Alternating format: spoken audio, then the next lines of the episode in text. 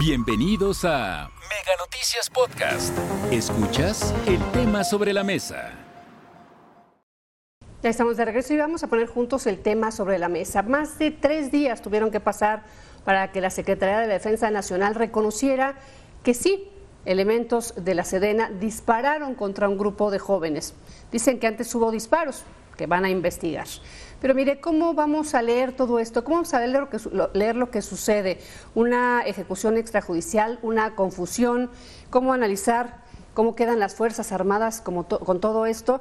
Y el análisis del tema sobre la mesa corresponde a Raúl Frías Lucio, director editorial de Mega Noticias, y a Víctor Hugo Hernández. Buenas tardes, compañeros, y adelante. Hola, Marta, qué gusto saludarte. Marta Reyes, Víctor, ¿cómo estás? Buenas.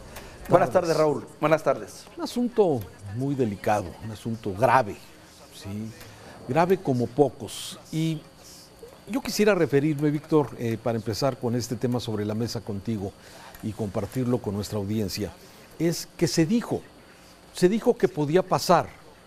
Se advirtió que si las Fuerzas Armadas entraban a este trabajo de seguridad de policías, podría suceder. Lamentablemente ya sucedió.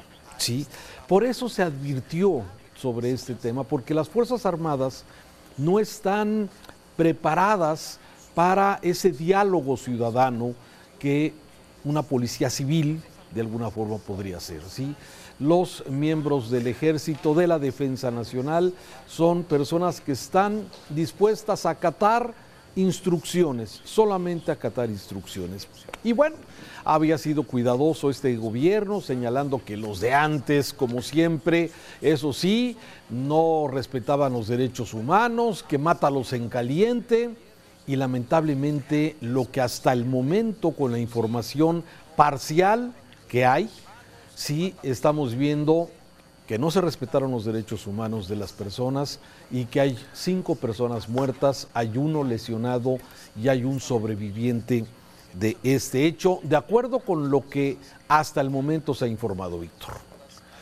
Lamentable, Raúl, lamentable, porque pues, pues, finalmente en un país en el que en el momento dudamos de todo y de todos, y en el que pues nos tenemos que sujetar a la versión oficial, porque no nos queda de otra, porque obviamente no, no estábamos ahí ni sabíamos, pero donde puedes cruzar luego testimonios de los ciudadanos, de los videos que ahora corren mucho en las redes, y de, las diferentes versiones que muchas veces son totalmente opuestas a la versión de gobierno, pues puedes concluir que sí, que se trata de un error, por, decirlo menos. Yo no quiero decir que había la intención de asesinar a Mansalva y con la intención a inocentes, pero sí de un error, pero de un error de elementos que están en el lugar equivocado, de la manera equivocada. Y tú bien lo dices, gente, militares, que están capacitados, preparados para la guerra, no para estar enfrentando problemas sociales, no para interpretar o identificar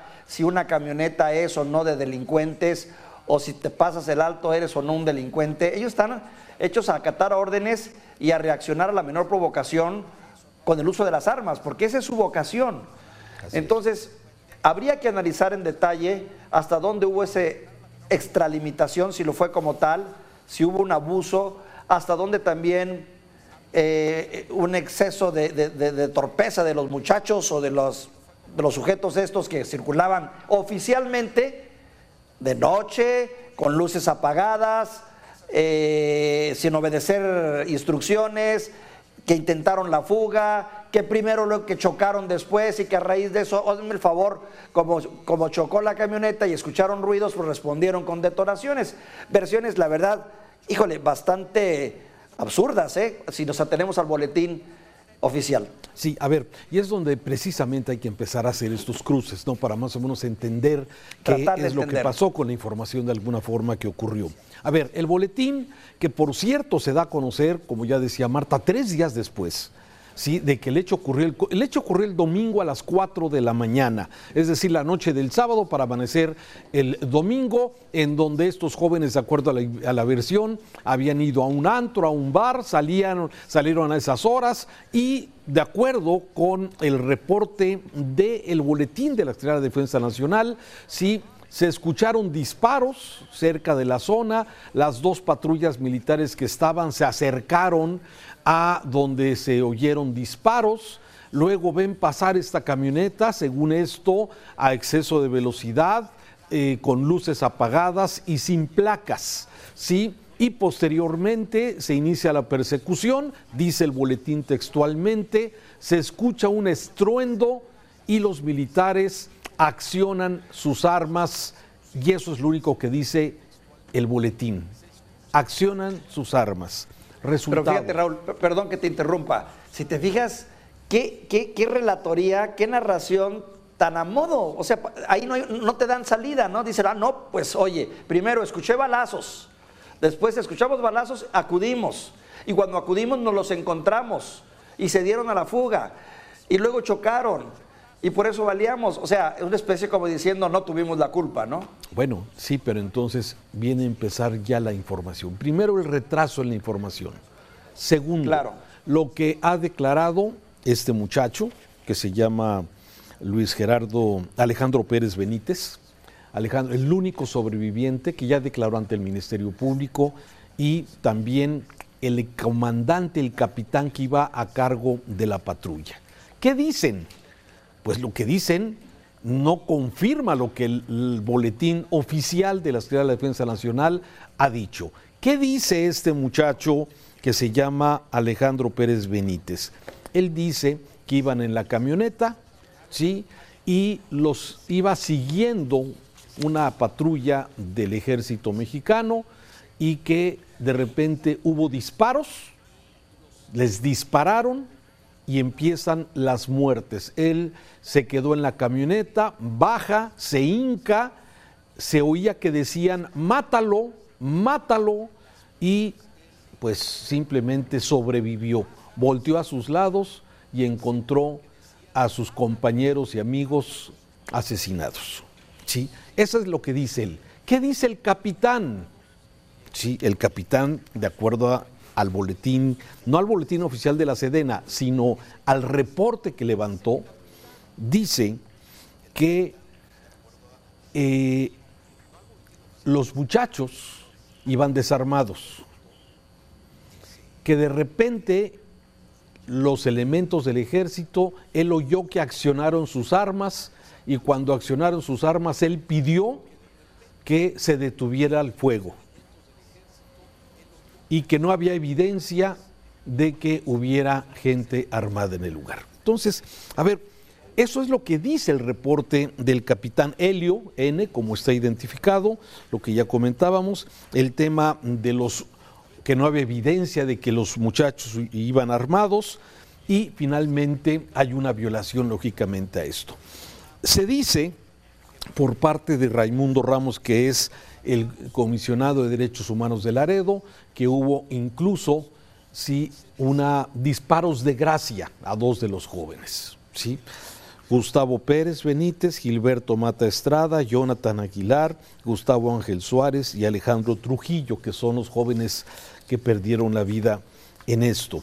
Entonces, estas cosas, Víctor, finalmente es como empezamos este comentario. Si son fuerzas del ejército, que hay protocolos para cuándo actuar y accionar sus armas de fuego. ¿sí?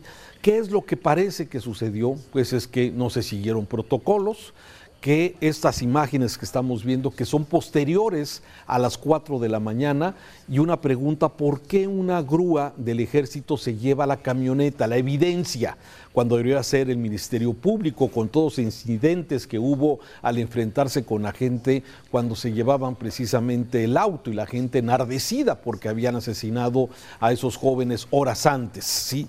Todo esto de alguna forma nos habla de varias cosas. Tardaron tres días, para que reaccionara la defensa nacional. En la mañanera que tanto se habla, simplemente hoy se dijo que ya no son como los de antes, que aquí no se dice mátalos en caliente y que se respetan los derechos humanos. Lamentablemente aquí no se respetaron los derechos humanos de estas personas. Y Raúl, la reflexión también que yo hago es que esto finalmente es el reflejo de un asunto que tarde que temprano lo íbamos a volver a vivir. No es la primera vez que sabemos de este tipo de situaciones y que, pues bien lo hemos dicho, ¿no? Es inevitable, mientras no se cuente con una política, con una estrategia correcta, bien enfocada de capacitación, seguiremos viviendo este tipo de hechos en las que la única de las únicas instancias que tienen un poquito más de solvencia en este país de seriedad están completamente expuestas y sujetas a este tipo de situaciones. No quiero decir que sean inocentes los soldados, ni quiero decir que no tengan responsabilidad, pero sí creo que son los políticos los que los han puesto en un mal lugar. Así es. Ya, ya sabes, hay muchos videos de que si estos jóvenes en su vida cotidiana eh, eran o no eran, que si eran hombres que usaban armas. Empiezan a correr las versiones. Eso, eso no es importante en este caso, y lo quiero dejar muy claro. Importante porque de acuerdo a lo que dice el capitán, no hubo evidencia de que haya armas, por lo menos en ese momento. ¿sí? Ahora, ¿qué dice la ley? Bueno, la ley de uso de la fuerza, sí, explica perfectamente en qué casos el ejército o cualquier agente de la policía puede utilizar eh, la fuerza letal. La fuerza letal es eh, disparar a matar o a lesionar, ¿sí? Son, está claro, cuando está en riesgo su propia vida o la de los demás, cuando una persona, después de que ya se le invitó en la forma persuasiva, en que se le limitó, en el que se le inmovilizó y que de alguna forma no ha hecho caso, entonces se puede utilizar eh, las herramientas para de alguna forma provocarle una lesión al agresor. ¿sí? Un golpe, toques, en fin. ¿sí? Y ya como última instancia es la de accionar las armas de fuego. ¿no? Y aquí me parece, Víctor, que nuevamente tenemos un caso de esto, de un abuso de parte de estos miembros del ejército. Seguramente los van a castigar, seguramente con las evidencias que se han dado a conocer y que se sale del ámbito del control que aparentemente quiso tener el ejército en un principio, al no dar a conocer la información, al tratar de llevarse la evidencia, esos tres días de silencio que son, fueron tremendos, sobre todo luego de que el señor Raimundo Ramos había dado a conocer estos hechos allá en Nuevo Laredo, en Tamaulipas. Sí, ahora Raúl, no faltará también quien diga, bueno, Nuevo Laredo, Tamaulipas, una de las regiones más calientes del país. ¿Qué hacían estos jóvenes a las 5 de la mañana en una camioneta sin placas, saliendo, eh, circulando en un lugar que ya sabemos es de por sí peligroso? No sé, no estoy justificando, ¿eh? ni mucho menos. Creo que todos tenemos derecho a circular y andar, pero también a veces, a veces cometemos imprudencias.